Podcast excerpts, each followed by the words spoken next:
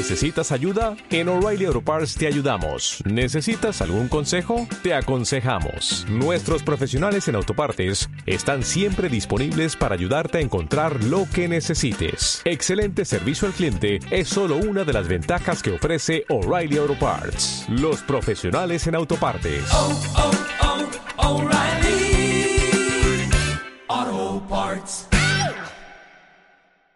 Pues creo que ya va tocando volver a los micrófonos, ¿verdad? ¿No creéis? Bienvenidos y bienvenidas a Proyecto Arqueo.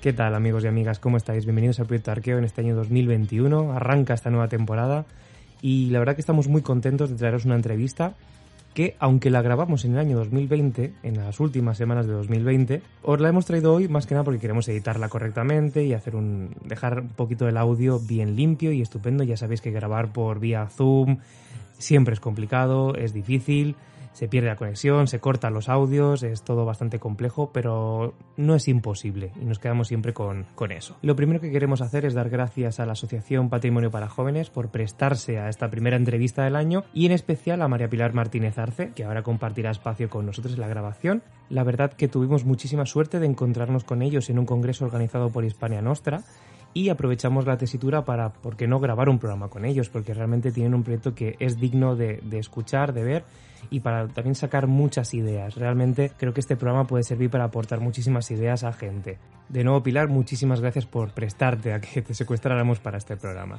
Y antes de dejaros con el programa, con la grabación de, este primer episodio de 2021, esta nueva temporada, quería agradeceros a vosotros, a los que estáis detrás de, este programa, a los que estáis con los auriculares puestos, o nos escucháis en el coche, en vuestros viajes de metro, en el autobús, cuando hacéis la colada, por ejemplo, yo qué sé.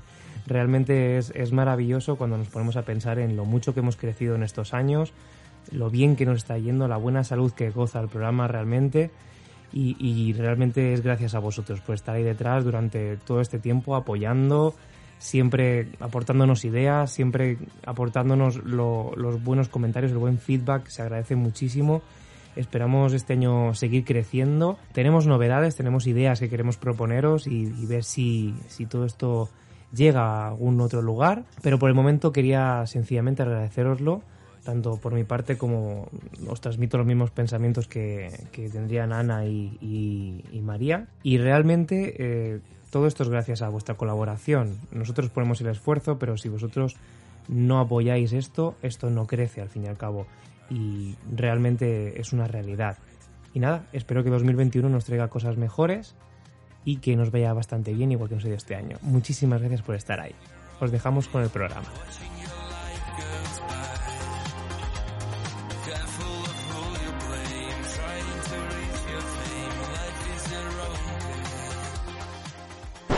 Y en esta ocasión hemos aprovechado algo que es realmente bonito y que nos llevamos de los congresos y cuando participamos en lugares como por ejemplo hace poco con Hispania Nostra, y es que tuvimos la ocasión de desvirtualizar a un grupo de personas que ya seguíamos en redes sociales, pero que todavía no nos habíamos puesto cara. Y ahora por fin, pues, nos vamos a desvirtualizar, vamos a conocer a una parte fundamental de, del grupo de patrimonio para jóvenes.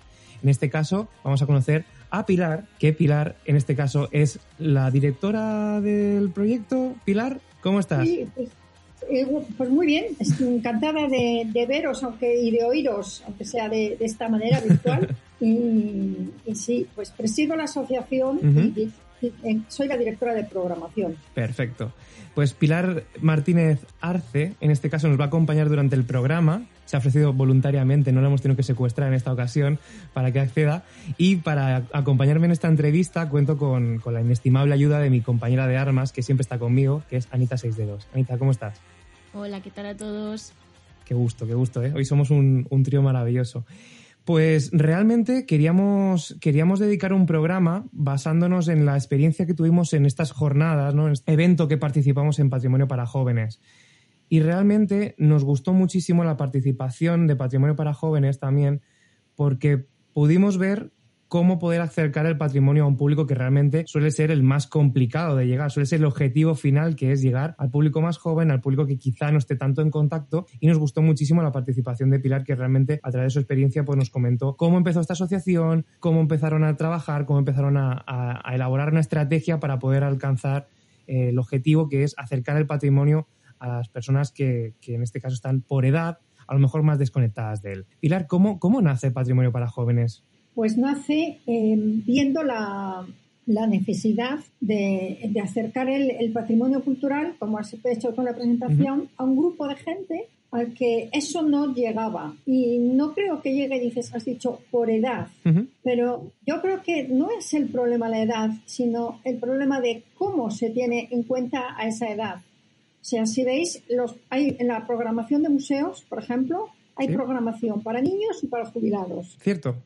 Está como muy sesgado, ¿no? En dos, en dos polos prácticamente opuestos. La, programa, de niños y familias. Y a partir de ahí, entonces es como hay una renuncia a un público que yo creo que es fundamental, que es el que va de, bachillerato y empieza o bien de universitario formación profesional o, o gente empleada, a los 35, 40 años, que ya no es propiamente gente joven, pero parece que ahí sí que empieza otra vez a ver como otro interés por ese patrimonio. ¿Por qué? Porque los lenguajes de comunicación, tanto en, a la hora de presentar eh, un programa cultural, una visita, a, a la hora de mm, llamar a un público, se llama a un público de otra edad. No se le llama a alguien de 18 años, a alguien de 19, de 20.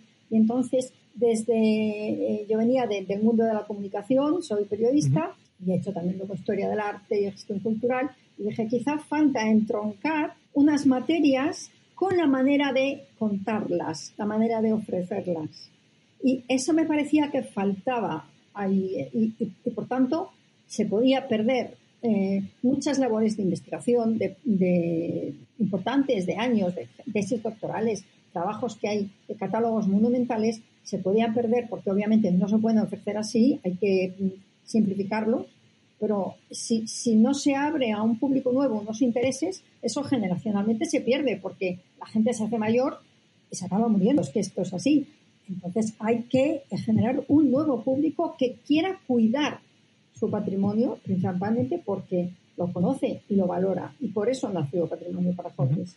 Cuando escuché tu intervención, me, gustó muchísimo eso que acabas de, hacer hincapié ahora mismo, ¿no? Que es, por así decirlo, en generar propietarios, generar interés, inculcar el interés patrimonial en el público en el público joven, en el público que decías, este público que está más olvidado en el discurso de algunos museos, y totalmente de acuerdo contigo, porque nosotros, por ejemplo, tanto Ana como yo, pertenecemos a un grupo de personas de menos de 30 y muchas veces no sentimos que realmente un museo tenga ese interés ¿no? en, en que vayamos, como que se centra en lo que tú decías, en esa polaridad en niños o directamente en ancianos, que son dos sectores que evidentemente pues llenan mucho más museo que, que, por ejemplo, público un poco más, más juvenil.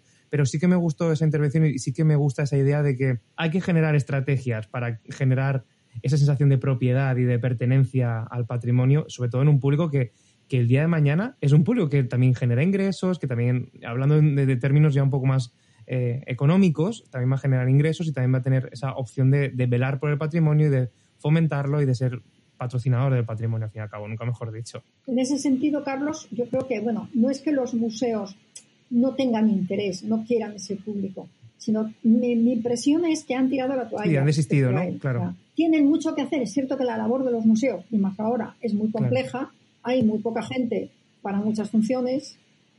Entonces, eh, realmente yo creo ¿eh? que en su gestión diaria a veces lo que no pueden es hacer sangre, quiero decir, ya no dan más de sí. Hay gente que está haciendo su función más otras cuatro y, no pueden emplear un tiempo en algo que es urgente, pero realmente creo que, que se les va de las manos bien a su pesar, pero no es que no estén interesados.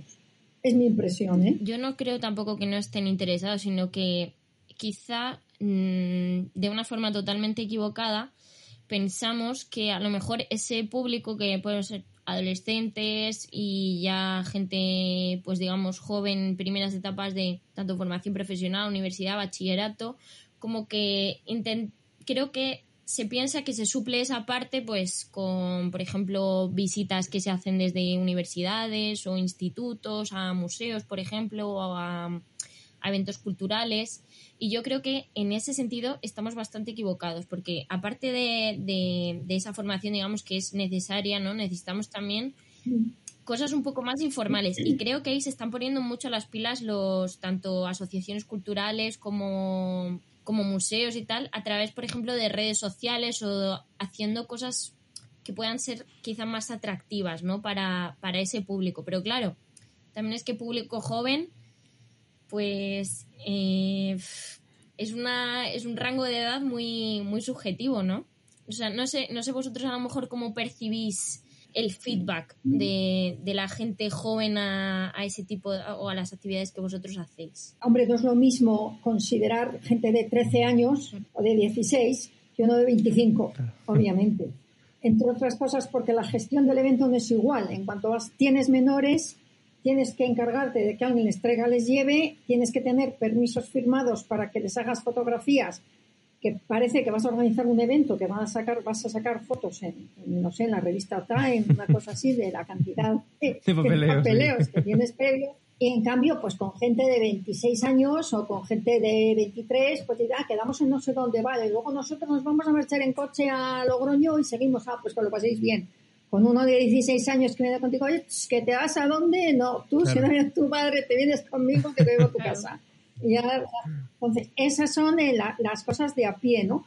Pero si se ofrecen los contenidos desde hay que tener mucha humildad, o sea, a una persona de, a un grupo de 16 años no le puedes decir, mira, no, eh, el sábado por la mañana vais a venir a hacer un curso de eboraria, porque es mm, una técnica mm. maravillosa, eh, sumamente delicada y frágil, entonces que porque ah, lo, tienes perdido. O sea, tienes que llevar a esa gente a que sepa qué es laboral y lo, y lo valore y despierte la sensibilidad, pero a lo mejor lo que tienes que organizar es un evento pues eh, sobre maquillaje a partir de, de, las miradas en un museo y vas a ver solo los ojos de los personajes o cómo están tratadas las caras, los maquillajes. Continuación llevas a los, maquilladores de una marca que les guste o que, que están en sintonía o que les llama la atención y dan un curso de maquillaje. Y por ahí entran y por ahí empiezan a mirar. Y lo que siempre he comprobado, siempre, siempre, siempre, es que dicen, oye, yo que no pensaba que esto me iba a gustar tanto, qué bonito es. Entonces les digo, oye, podéis venir y marcharos cuando queráis. ¿Cuándo, acaba? Porque es demoledor, ¿eh? O sea, también hay que tener como, es que echar brillas y decir a la paciencia, te curras una actividad meses, piensas, subes, bajas, hablas con un gente. Cuando la ofreces, te dicen, ¿y cuándo acaba? y te deja claro, te deja a cabo. sí. Hemos empezado, no, pero y entonces siempre les contesto, cuando a ti te dé la gana, cuando te aburras, te mm. vas. Es que, o sea, a mí me parece que no sé qué hemos hecho mal para que todo el mundo piense, no, no todo el mundo, pero sobre todo esa franja, ¿no? Para que piensen que, el patrimonio realmente es algo aburrido. O sea, algo se ha hecho mal desde, no sé si desde la educación formal, desde los colegios, las bueno, casas. Yo, yo creo, Anita, que, que, a lo mejor eh, no, no es que se haya hecho mal, sino que quizá los lenguajes no se han adaptado o, las, hemos llegado tarde por adaptación, creo. ¿eh? Creo que en otras disciplinas se buscan las mañas o se buscan las formas de seducir a los diferentes claro, pero eso, eso, es, eso es algo que hemos hecho mal, o sea, a eso me refiero. Sí, bueno. no sé, no sé si es un problema de, falta de divulgación o que vamos tarde en ese sentido, que yo creo que está claro que vamos que vamos a rebufo en ese sentido, ¿no? En comparación con otras ciencias naturales. Pero, mm, no sé, yo creo que hacen falta más actividades, más eventos de este tipo que, pues, que realmente les, les enseñan a niños, adolescentes que, que realmente es una cosa que, puede, que les puede interesar, que, que, no es, que no es aburrido. No, pero hay un problema de base y a veces lo dice, dice, me ha estado el código de lectura, ¿no? Cuando se ha perdido en, unos sistemas de enseñanza todo, todo valor de las humanidades, el mundo clásico.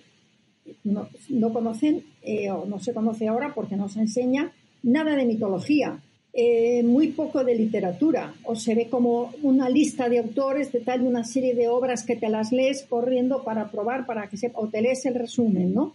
Como yo una vez llegué a un, presencié un examen oral, una de las lecturas que podían elegir era Guerra y Paz, y bueno, pues haznos un resumen pues hay una, una, tensión muy grande que desemboca en una guerra y luego se suaviza y llegan a la paz.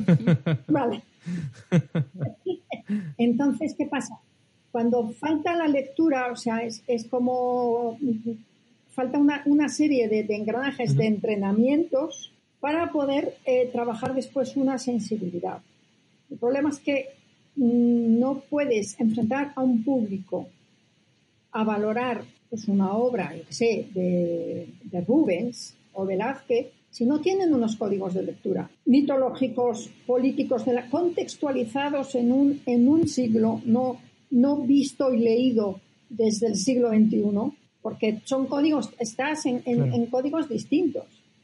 Entonces, si a una persona le das, a, no sé, a mí me dan un libro maravilloso, maravilloso, eh, escrito en chino, pues será maravilloso. Veré así un poco dibujo si tiene y diré, ah, muy bueno. Claro, es lo que suele pasar en general.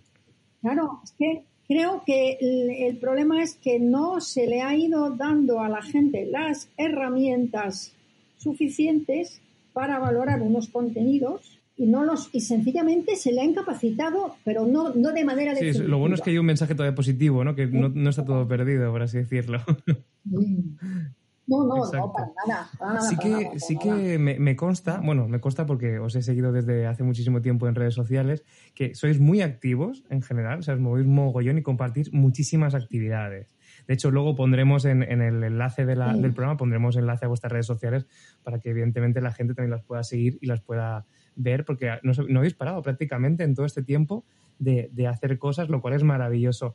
¿Hay alguna actividad, Pilar, que te haya gustado especialmente o que hayas dicho, por dificultad o por, o por placer o por lo que sea, pero esta actividad me quedo con ella. Porque recuerdo que contasteis alguna cosa de unas campanas en, en, un, en la última vez que estuvimos en, compartiendo mesa virtual y me pareció muy interesante, me pareció muy interesante la reacción de la gente porque todo el mundo en el chat, todo el mundo decía, yo he estado y me encantó, no sé qué, y fue muy, muy, muy, muy, muy interesante. Eh, no sé si se referirían al Año Europeo del Patrimonio Cultural que se inauguró con el toque de campanas, el toque manual de campanas que se hizo en toda, se hizo en toda España. Bueno, sobre todo en eso se volcaron muchísimo los valencianos, que que tienen muchísima tradición campanera. Pero bueno, me escribieron de España Nostra, oye, ¿por qué no os animáis? Y pues venga, pues vamos. bueno, vamos a hacer un poco manual de campanas en algún sitio donde no se vaya a hacer el toque manual de campanas de manera muy solemne con campaneros, y porque no tenemos nada que hacer. La Catedral de Pamplona tiene una, una campana de toque manual que tocan campaneros, Artajona también, dijimos, bueno, pues vamos a algún sitio donde quede alguna campana que se pueda tocar manualmente y no sea tan famoso. Y así, vale, pues vamos a Arellano. Y ahí estuvimos, cuando pues eso lo hicimos. Pero previamente a aquello habíamos ido, habíamos subido a la torre y viendo la campana encontramos un yugo que pone en memoria de Victoriana Arizaleta. Yugo, en el nombre de una señora, porque los nombres suelen ir a los pies de las campanas, que suele ser el nombre del alcalde y su mujer, y, y, ya está, pero aquello no era. Entonces busqué a un especialista en campanas. Oye, esto que está aquí, dice, eso es muy extraño dos de los chavales que habían estado quisieron hacer la investigación sobre esa señora y quién era. Bueno, pues descubrieron eh, quién había sido. Había sido la madre de, un señor que fue alcalde muchísimos años en Arellano. Su madre había sido donante y era matrona en el pueblo, matrona en otros pueblos de Tierra Estella. Bueno, se, se mm, completó una historia familiar y personal preciosa. ¿no? Esa fue una actividad que, que dio mucho juego quizá desde el punto de vista de archivos, ya varias personas, pero desde luego, eh, no sé, las jornadas europeas de patrimonio han sido muy entrañables, unen muchísimo con gente de, de los pueblos muy pequeños. En el año pasado que estuvimos en un valle muy despoblado, que es Raúl Alto, estuvieron pues como los 300 vecinos del valle, estuvieron más todos sus amigos fue una cosa tremenda, ¿no? Estaba, yo siempre digo, bailó hasta el alcalde, que estaba muy reacio a organizar aquellas jornadas. Luego se sueltan. Pero la gente se lo pasó. Entonces, esas cosas son muy bonitas. A mí lo que más me gusta de todas las actividades es ver que la gente lo pasa bien. O sea, eh, se siente esponjada, comunica de verdad eh, con otras personas de verdad, no dando likes a Instagram, a no sé qué, Con acción a real. un avatar, o- Tiene una experiencia humana, personal, eh, sensorial, muy rica. Y que luego Hong Kong me acuerdo de aquel día estaba y hubo un incendio y se veía el cielo rojo, ya habíamos hecho las fotos de no sé qué, y entonces llegó fulanito y, nos- y, y la señora del castillo nos abrió tal puerta y eso no se olvida. Llega un punto en el que eh, hace tiempo, bueno, tanto Ana como yo hicimos el mismo máster y, y recuerdo un profesor que nos dijo una vez eh, que hay una diferencia muy grande y me- se me quedó esa frase grabada y la suelo poner como ejemplo siempre en museos y en general en actividades que tengan que ver con cultura, que es que existen dos tipos de público, el público voluntario y el público secuestrado. Llega un punto en, en- en arqueología, Sí. en historia, historia del arte, en general, todas las, las disciplinas que, que están relacionadas con, y que como, ma- como un punto de inflexión tienen el patrimonio también, eh, llega un punto en el que tenemos que encontrar las formas y los lenguajes y las estrategias, o como queramos llamarlo, de, de convertir ese público que en cierto momento es público secuestrado, convertirlo en público voluntario a través de generar una experiencia en ellos. A, nosotros nos ha pasado que nos han invitado muchas veces a Ávila, el proyecto Terra Levis, que lo mencionamos siempre porque tenemos muy buena relación con ellos y tal. Nosotros nunca nos hemos sentido tan, tan bien como en un pueblo de 200 habitantes, sentirnos dentro de esa comunidad, que la gente quiere compartir con nosotros, sin conocernos de nada, nadie sabía ni lo que íbamos ni nada, y nos sentimos, lo que tú decías, esponjados, nos sentíamos dentro, arropadísimos y, y- y con la experiencia de poder hacer todos algo que no vamos a poder repetir quizá en un futuro y algo que es realmente único en el momento y que es una actividad muy interesante de, de llevar a cabo. Y eso creo que realmente hacéis una labor que realmente es compleja, ¿eh? es difícil porque hay que buscar la forma de, de- de configurar ese evento, ¿no? de configurar esa actividad al fin y al cabo. Pero nunca, nunca, nunca llevamos públicos secuestrados. Sabro, la Ujú. primera vez, la primera vez de todas, la primera vez que lo hice que secuestré Por algún lado se empieza. Yo creo que el público secuestrado más grande La primera vez fue un secuestro. La primera vez fue un secuestro, pero luego estuvieron Sí. encan- o sea, a los 10 minutos del secuestro estuvieron diciendo qué bien se está. Pero el resto nunca. De hecho, me han dicho, Claro. ¿no quieres hacer actividades para colegios? Digo, no, porque llevar a una clase... Eso es. Es que justamente lo que te quería decir era eso. secuestrado. Los dos tipos clásicos de públicos secuestrados por, por excelencia son el inserso, por un lado, y por otro lado los colegios. Porque no tienen escapatoria. sí, van encantados, pero... Iba a decir, los colegios más que el inserso, Sí, los ¿eh? Colegios, al hombre, final que- ya, ya una edad que tú dices, pues voy, ¿sabes? O sea, va- van totalmente voluntarios. No, y además son súper animados. No, no, yo he visto, o sea, aquí hay una, mira, eh, hay una cosa que funciona muy bien en Navarra, funciona, que es Sí. la Cátedra de Patrimonio y Arte Navarro, que me llevan Ujú. una serie de profesores de la Universidad de Navarra, tienen un programa de alumnos, o sea, ac- didáctico académico de, de las, un programa dentro de, la- de los grados. Pero luego tienen un- unas actividades eh, divulgativas que las llenan, o sea, es a tal hora en tal sitio Y la gente no ha leído ni el título. A ver, es una es una fidelidad que se la han ganado porque lo hacen Ajá. muy, muy, muy bien. Pero tienen un público adulto, pr- prácticamente jubilado, con tiempo, claro, van a su pueblo les enseñan todo, les explican muchísimas cosas que han descubierto de su iglesia, de su puente, de su palacio, de una puerta que han encontrado, de no sé qué. Vamos, la gente va allí súper hinchada diciendo que estos señores han investigado sobre mi pueblo y esos que son de- el perfil de inserso, Ana, no van secuestrados, van eh, súper voluntarios y además eh, dispuestos a subirse a un autobús a las 5 Yo de la que, mañana, vamos, ¿eh? son, con yo, nieves. por lo que, O sea- por mi experiencia, son el público al final casi Más aventurero. entregado. Sí, sí, sí. más y más entregado. Es verdad que son que suelen ser los que más preguntan también o que suelen tener más interés o que simplemente no digo que por ejemplo el- el público joven no tenga interés, pero sí que yo percibo al menos que parece que les da más vergüenza preguntar, porque es como como que si preguntan es como que están no sé cómo decirlo. Bueno, ahí hay dos cosas. Una Efectivamente, es como, inseguridad, es como ver, reconocer tener que no lo cuenta- sabes, o sea, como que se sienten más Ah. tontos preguntando. Y eso a una persona ya más mayor no le pasa.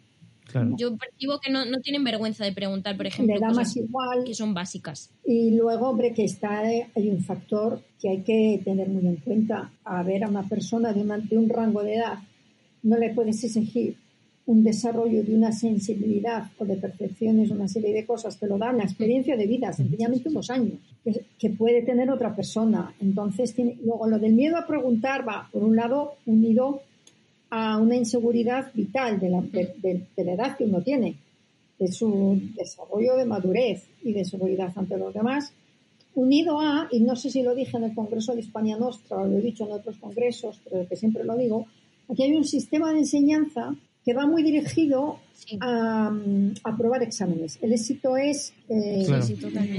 Sacar nota. No, no es no, no saber, no disfrutar, no Claro, crecer un sistema de en el aprendizaje.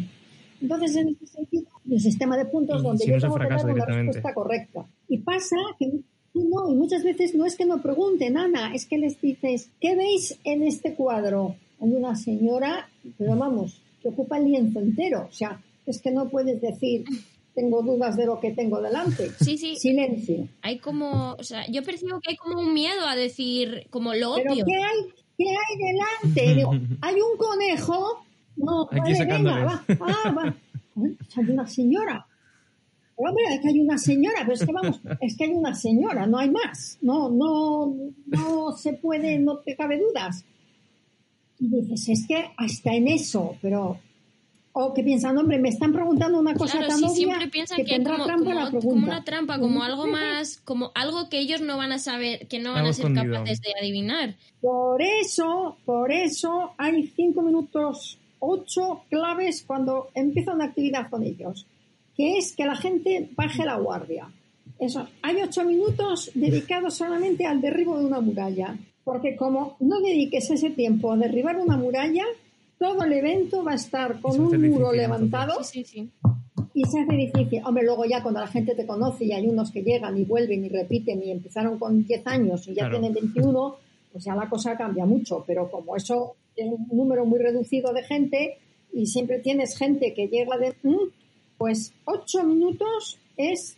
eh, ¿Hay alguna de estrategia de concreta para, para ese derribo de murallas? ¿Hay alguna...? Primero, mira, primero ver el lenguaje corporal. Primero ver eh, cómo están mirando, cómo, cómo reaccionan a un saludo, a un tal. Y según vas viendo eh, el lenguaje corporal, las reacciones, vas incorporando. Yo normalmente cuando veo, veo un poco el panorama, si soy yo la que se encarga además de dirigir la actividad, porque a veces hay otras personas, pero voy a lo que estoy viendo que es por donde se pone eh, por, por la parte peor, ¿sabes? Que lo más rebelde o lo más complejo, empiezo por allí, ¿no? Y ya vas moviendo y vas suavizando, y ya va entrando la gente, ya cuando están, llevas torrijas, se hace frío, un poco Es un poquito ir apagando fuegos, ¿no? Por lo que sacas ir esto, apagando pequeños incendios. No, apagas fuego. Apagas fuego. Más que fuegos, que tampoco es fuegos, porque no es No, que no, la claro que gente el mal plan. No, pero hay que, hay que generar un ambiente también de confianza y un Eh, ambiente relajado en el que la gente pueda disfrutar. quitar, quitar tensión. Luego pensad que yo estoy en el norte ¿eh? y en, mm, en el norte la gente socialmente es mucho más, eh, compartimenta mucho más, o sea, se relaciona con su grupo. Entonces muchas veces, oh, tal, no sé qué, es que ¿quién va? Mira, chica, como cuando vas al teatro, o sea, pues, Claro. va, pues va el que ha comprado la entrada para, o vas al concierto y vas al, al- al concierto de OT y ¿quién va? Pues tú, tus Claro. amigos, pero los otros Claro, pues, pero los es, que han es un poco por eso, por el, por el ambiente al final que, que se tiene que generar eso de, de confianza, de, de bienestar, porque realmente mm, yo esto también lo he visto muchas veces, pues eso, en actividades que haces eh, con gente y tal, eh, y sigue siendo por ahí, o sea, el tema este de la vergüenza de a ver qué me van a preguntar, a ver si voy a quedar mal. Y yo creo que eso es muy importante, pues eso es lo que dice Pilar, en, en esa primera toma de contacto, ¿no? Derribar y, y hacer que todo el mundo, que aquí venimos a disfrutar, no venimos a enseñar, no es un examen, que simplemente venimos a disfrutar y a pasar un buen rato. Y, No. y al hilo de esto sí que yo te quería preguntar, en ese tipo de actividades, ¿qué, qué, mm, qué relación percibís, ¿no? Entre el patrimonio y los jóvenes, o sea, cómo empiezan y qué percibes tú cuando acaba la actividad, si hay, si hay una diferencia o si, si realmente ves que, que mm, conseguís una implicación. Sí, sí, sí que pasa. Hombre, a ver, ni siempre es igual, ni, ni siempre el público es lo mismo, porque cada actividad es distinta, ¿no? Pero sí que ocurre lo que más me divierte es que se sorprenden de que se lo han pasado bien o de que es bonito. Dicen, oye, pues será bonito, pues lo he pasado bien. Y entonces, cuando se me lo dicen y tengo cierta confianza, digo, oye, soy tan fea y tengo tanta cara de antipática que tú pensabas que yo te había invitado a una cosa que además de fea era No, pero, aburrida. pero es esa percepción que tenemos de, de base, no digo todo el mundo, pero sí digo en general, ¿no? Que es como, pues vamos a ir a, como que cualquier actividad cultural ya resulta, puede resultar de base abu- como aburrida, ¿no? O que dices, bueno, pues me van a llevar a un museo, pues ya la gente está, está bostezando antes de, de empezar. Y luego se sorprenden de que, de que en realidad les ha gustado y que les han contado cosas interesantes. Si se lo cuentas bien, que eso también es, es otra batalla. Yo, yo por eso hay, sí, tengo una, una situación, tengo dos situaciones delicadas. Una que si voy a un sitio que sí que va, a atendernos otra persona, un guía o va a dirigir, porque la- las visitas guiadas para este público como tal no, no es lo que más me gusta. Pero si alguien se va a tener que hacer una visita guiada o va a tener que explicarlo, suelo, procuro mucho antes saber quién es y tratar de explicarle a qué público se dirige. Porque hay visitas guiadas que son muy buenas, muy buenas, pero muy inapropiadas. Es un- ese yo creo que es la base de la comunicación, saber a No quién te estás al- dirigiendo. Si no tienes en cuenta eso, Alguna vez, alguna vez he estado con entusiastas de su pueblo que Claro. nos han secuestrado y, en- y no puedes, no puedes, nos han secuestrado, me han secuestrado a mí y levanta la, la bandera blanca como diciendo que no puedes, claro, eso es, eso, eh, pero bueno, también eso es parte a veces de- del aprendizaje de educación. Les digo, mira, a veces te encuentras una persona que tiene verdadero entusiasmo en contarte todo lo de su pueblo, pues a veces hay que, por caridad Hmm. y educación hay que atenderlo. Te quedas con lo que quieres y por, por acompañamiento a esta persona lo atiendes. Pero bueno, obviamente no, no, no vamos a eso. Pero sí que muchas veces, eso por un lado, cuando, cuando alguien va a dirigir un evento o una actividad, explicarle muy bien el público que tiene delante. Y si me toca a mí, nunca soy yo la que difunde el evento, porque claro, o sea, algunos ya me conocen, ya, ya son socios de Patrimonio para Jóvenes y ya, ya está. Pero yo no puedo ir a decirle al amigo de sus amigos que es una actividad, un super plan de jóvenes, porque se me pueden quedar mirando y decir, oye, te has mirado al espejo, a lo mejor eres maja, pero mira, joven ya no. Entonces, si yo soy la mensajera, puedo yo misma generar Claro. eficacia por, por, por, por la propia presencia. Es que eso es, eso es así. Entonces se lo digo a los que vienen siempre, les digo, no, no, tenéis que ser vosotros los que invitéis a vuestros amigos. Y en las jornadas europeas de patrimonio de Javier lo comprobaron. Uno que había estado preparándose para ser guía del castillo, de voluntario, estuvo todo el verano viniendo, se lo contó a sus amigos. Todos sus amigos fueron a ver en, en qué estaba metido, en qué estaba haciendo y qué enseñaba y les encantó, porque Claro. se lo enseñó su amigo. Les invitó su amigo y fueron todos. Y le dije, ¿lo ves David? Es que les ha invitado su amigo. Si les invito yo, dicen, esta señora le ha dado por ahí en su vejez, y mira, muy maja, pues en vez de vino, le da por cultura, pues chica, déjala andar. Pero claro, no, no soy la, la apropiada para invitar a gente de 21 años. sí, en este, en ese sentido sí que eh, creo que es muy interesante. Te quería preguntar, aunque ya el otro día nosotros sí que nos lo contaste en la mesa redonda, ¿no? Que nos cuentes un poco cómo funcionáis como asociación, ¿no? O sea, cómo, cómo organizáis esas actividades y cómo conseguís que la gente joven eh, vaya a vuestros eventos. Ahí hay dos tipos de eventos. Unos que son eh, los que digo yo de echar semilla y sembrar y ir despacio, que no son eventos de, de masas, luego son eventos que pueden venir cuatro, cinco personas, ocho, y ahí lo que van es el amigo del amigo y su hermano y los que vienen siempre y más otro que han invitado. Y entonces, en ese tipo de actividades, que son muy pequeñas, que prácticamente no se anuncian. Mm, lo que hacemos es sacarle partido a que sea tan poquita gente la que va. Y entonces generarles experiencias que solo con un número de personas así puedes hacerlo, como acceder a una barandilla de una cúpula de una iglesia, acceder a determinados campanarios, acceder a determinadas casas que a lo mejor está un señorío que está en restauración, que es una propiedad privada, pero que puedo contactar con ella. Mira, van eh, ocho personas que las conozco con nombre y apellido y van a ver esto. Entonces, ahí se hacen unas actividades que son eh, mm, a muy largo plazo, a lo largo de los años, con poca gente, pero ahí es donde vas como sembrando más de espacios, por decirlo así, donde se hace el encaje de bolillos, la labor más artesanal, precisamente porque estás con pocos.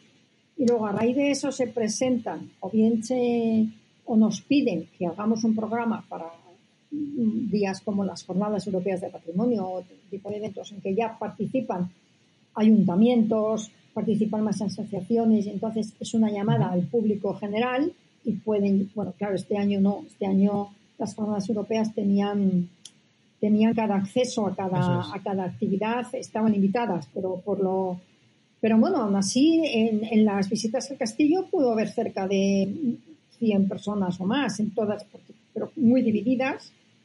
Pero ha habido eventos en que ha habido 300 personas, así esos formatos cambian. Entonces, ¿cuál es la ventaja de la asociación? Al ser muy pequeña, al no tener eh, empleados, gente trabajando, no tener una sede en la calle, al no tener correr con gastos fijos, pues podemos permitir, pues, con todo el confinamiento, no tener ninguna actividad, no tener más gastos que mantener el, seguro de responsabilidad civil. Entonces, se puede salir con actividades muy pequeñas, muy pequeñas, muy, de poca gente, de poca duración, de dos horas, pero que ese tipo de eventos mantenidos en el tiempo pues dan sus frutos. Gente que decide que estudia historia del arte, gente que investiga, gente que empieza a ir más a los museos, que luego es muy bonito porque todo el mundo por WhatsApp, cuando están de viaje, me mandan fotos. Me he acordado de, de ti aquí.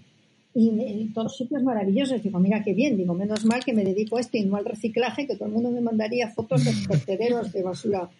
Y así me lo mandan en Versalles. Tiene más glamour, por lo menos, este mundillo, por lo menos. Tiene glamour, tiene glamour.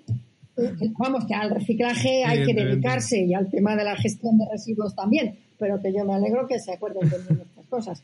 Entonces, se trabaja así, porque la idea mía y la de la dirección de la asociación también es que es verdad que hay que hacer eventos institucionales, que hace falta un apoyo de ayuntamientos, de comunidades autónomas, del Ministerio de Cultura o de la Comunidad Europea. Eso es verdad. Pero no nos podemos escudar en, en los grandes programas institucionales, en las grandes subvenciones institucionales para no hacer nada. Pues mientras llega el millón de euros para eh, el magnífico proyecto que da empleo a 400 y además abre no sé qué panoramas eh, internacionales para cuatro pueblos, mientras eso llega, si tú puedes trabajar con cuatro personas y 30 euros, hazlo. Creo que esa es el, la, mejor, la mejor forma de verlo posible, que es dentro de lo que tengas, dentro de tu margen de acción, no te quedes solamente hablando y, especulando y pensando, sino ponte a la acción, que es lo, lo que realmente cuenta para cuando llegue algo realmente. Claro para cuando llega algo. Entonces, cuatro, cuatro o cinco personas las tiene todo el mundo a su alcance. Pero además que todo el mundo. Luego es una, es una cosa que en cuanto recibes feedback o, o ves que realmente has conseguido un poco de implicación, pues es, es muy gratificante y es muy bonito, la verdad, en ese sentido. Sí, sí, es muy bonito, es muy bonito. Y, se crean luego lazos humanos. Y, una cosa, Pilar, antes de cerrar, sí que habíamos hablado con un poco out of record, ¿no? De, la actividad, de una actividad que es una iniciativa internacional para, niños, ¿no? Lo de reconéctate con tu cultura. Y pues la verdad que le hemos estado echando un vistazo, nos ha parecido muy interesante y queríamos un poco antes de cerrar con el programa, ¿no? Que nos contaras un poco un poco cómo va, cómo va esta iniciativa, ¿no? Por si realmente a alguien le, le apeteciera que tenga niños pequeños y le o adolescentes y le apetezca O no colaborar. tan pequeño. Pues Reconéctate con tu cultura no es un programa, o sea, el proyecto no es idea de patrimonio para jóvenes. El proyecto ha nacido con Olimpia Emilio y su SEMPI de arquitectura, tiene una web. Yo creo que os mandé a vosotros el PDF. Sí, sí, sí. de- del Está, o sea, empezó a nivel internacional, ¿no? Empezó fuera de España el proyecto. Es a nivel internacional, es a nivel internacional, pero yo creo que Olimpia, y es por lo que la Asociación Patrimonio para Jóvenes se ha implicado, lo ha diseñado muy bien para las circunstancias que hay. O sea, no exige mm, viajar en grupos, no exige que, haya grandes masas de gente desplazándose ni, en un lugar. Entonces, eh, la Asociación Patrimonio para Jóvenes se dedicó a difundirlo a, y a implicar a gente porque vemos que va un poco en esta línea que os he dicho. Si tienes cuatro personas a tu alrededor con las que puedes hacer algo, hazlo. Y esto lo que supone es que niños, los pequeños como pequeños, los más mayores pueden acceder a archivos, hacer un recorrido con sus amigos en bicicleta para llegar a un sitio, o sea, todo depende. Pero mm, da pie a que eh, los colegiales, entre 5 y 17 años, cada cual a su manera, hablen con su familia del trayecto que elijan en su pueblo o en su ciudad, que patrimonialmente les resulte valioso, les, mm, les diga algo, signifique para ellos y tengan creatividad al dibujarlo, hacer el mapa que se les pide que hagan y el, el lugar que quieren destacar. Y en el medio pueden resaltar una churrería, eh, una tienda de buñuelos o los barquillos, eh, que es patrimonio en el caso de Madrid. Entonces, es una manera de acercar ese patrimonio en un, en un diálogo familiar. Se pueden ver pues, con fotos antiguas, pues mira, por aquí paseaban tus abuelos y esto estaba así y ahora está así y ahora te haces la foto aquí, lo dibujas. Y ahora que les digo, en ese dibujo y en ese mapa no se os pide un mapa perfecto ni un dibujo perfecto del, del monumento o del lugar patrimonial elegido, porque eso ya existe. Tú entras en Google Maps o entras en una web de turismo y tienes eso perfectamente visto. Lo que se te pide es tu mirada. Yo creo que es muy importante y además es una inici- iniciativa muy interesante, como decías, para, para tiempos de pandemia como los que vivimos, ¿no? Que es, Es una forma es una forma muy positiva de también de mantener a los niños y a los adolescentes activos, entretenidos y que hablen de patrimonio, ¿no? Que pero desde, desde un punto de vista informal, con sus familias, con sus amigos, que, que entiendan que, que el patrimonio también es, son sensaciones y que, Sí, y que, y que está a- en cualquier sitio, que no son solo los museos, que no son solo las grandes edificaciones, ¿no? Que el patrimonio Bueno, es aquí, todo. En, aquí en Pamplona han elegido varios. Pamplona es una ciudad que es Camino de Santiago. Ya han elegido distintos tramos de- del camino por donde pasa y jo, pues hay un montón de cosas en, en muy pocos metros. Digo, ah, si vamos por aquí todos los días y no lo veíamos. Digo, ah, Eso es, eso es. entonces, es, eh, yo creo que podéis animar y presentar ese programa a toda la gente que quiera, porque es muy bonito Mm. y es una manera de ser embajador de- del propio patrimonio de cada cual. Y lo mismo puede ser un pueblo de 300 habitantes que Madrid ¿eh? Totalmente. o Sevilla. Mm. Pues cuenta con ello, a ver si conseguimos que, que gente Es se muy anime, ¿no? accesible.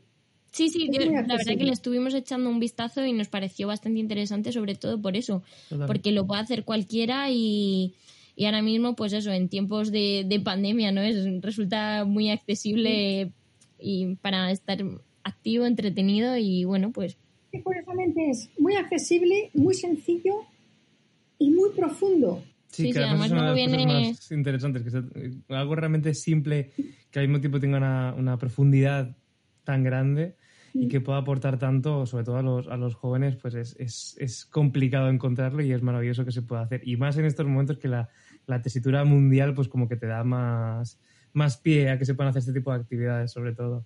Sí, sí, sí, El totalmente. día 11 participo en una sesión con chicos y chicas de, eh, de un penitenciario de Nápoles Ujú. que han trabajado precisamente en esto y eh, yo creo que también a partir más de la poesía ujú. y van a contar su experiencia y tengo muchas ganas de, de estar con ellos a ver cómo a ver cómo ha sido esa ¿Cómo es? experiencia y con la profesora que lo ha dirigido. Pues Pilar, te- terminamos ya esta entrevista Y bueno, nos quedamos con una segunda parte pendiente para que nos cuentes cómo ha ido esa actividad entonces del día 11. Si te parece bien, haremos una segunda parte. Que la verdad y una que... tercera que es vernos, una tercera que es estar con vosotros en el meollo. ¿eh? ojalá sea prontito porque, porque la verdad que lo estamos deseando, que nosotros este formato nos gusta mucho, pero aún así también nos gusta, a nosotros nos gusta el campo y nos gusta que nos dé el airecito y que nos dé la brisa, que somos, somos de calzarnos las botas y salir a, salir a, a andar. Hombre, de formación profesional, que nos gusta nosotros más Totalmente. Que, que las salidas. Tenemos acciones en quechua, solamente hay que comprar botas. Pilar, un placer. Muchísimas gracias por estar aquí con nosotros este, este programa. Contamos con que nos veremos en un futuro y Sí, haremos más cositas. Así que nada, muchísimas gracias. Gracias, gracias de nuevo. Uy, gracias. Anita Seis Dedos. Gracias, Anita, por estar otra vez aquí conmigo, como siempre. Y gracias a, a vosotros que me estáis escuchando. Nada, gracias por estar con nosotros este programa más. Gracias por, por interesaros como siempre, por escribirnos, por todo el feedback que recibimos. Y nos vemos en el siguiente programa. Hasta luego. Puedes escucharnos en iBox y en iTunes y seguirnos en nuestras redes sociales, Twitter, Instagram y Facebook como arroba Proyecto Arqueo.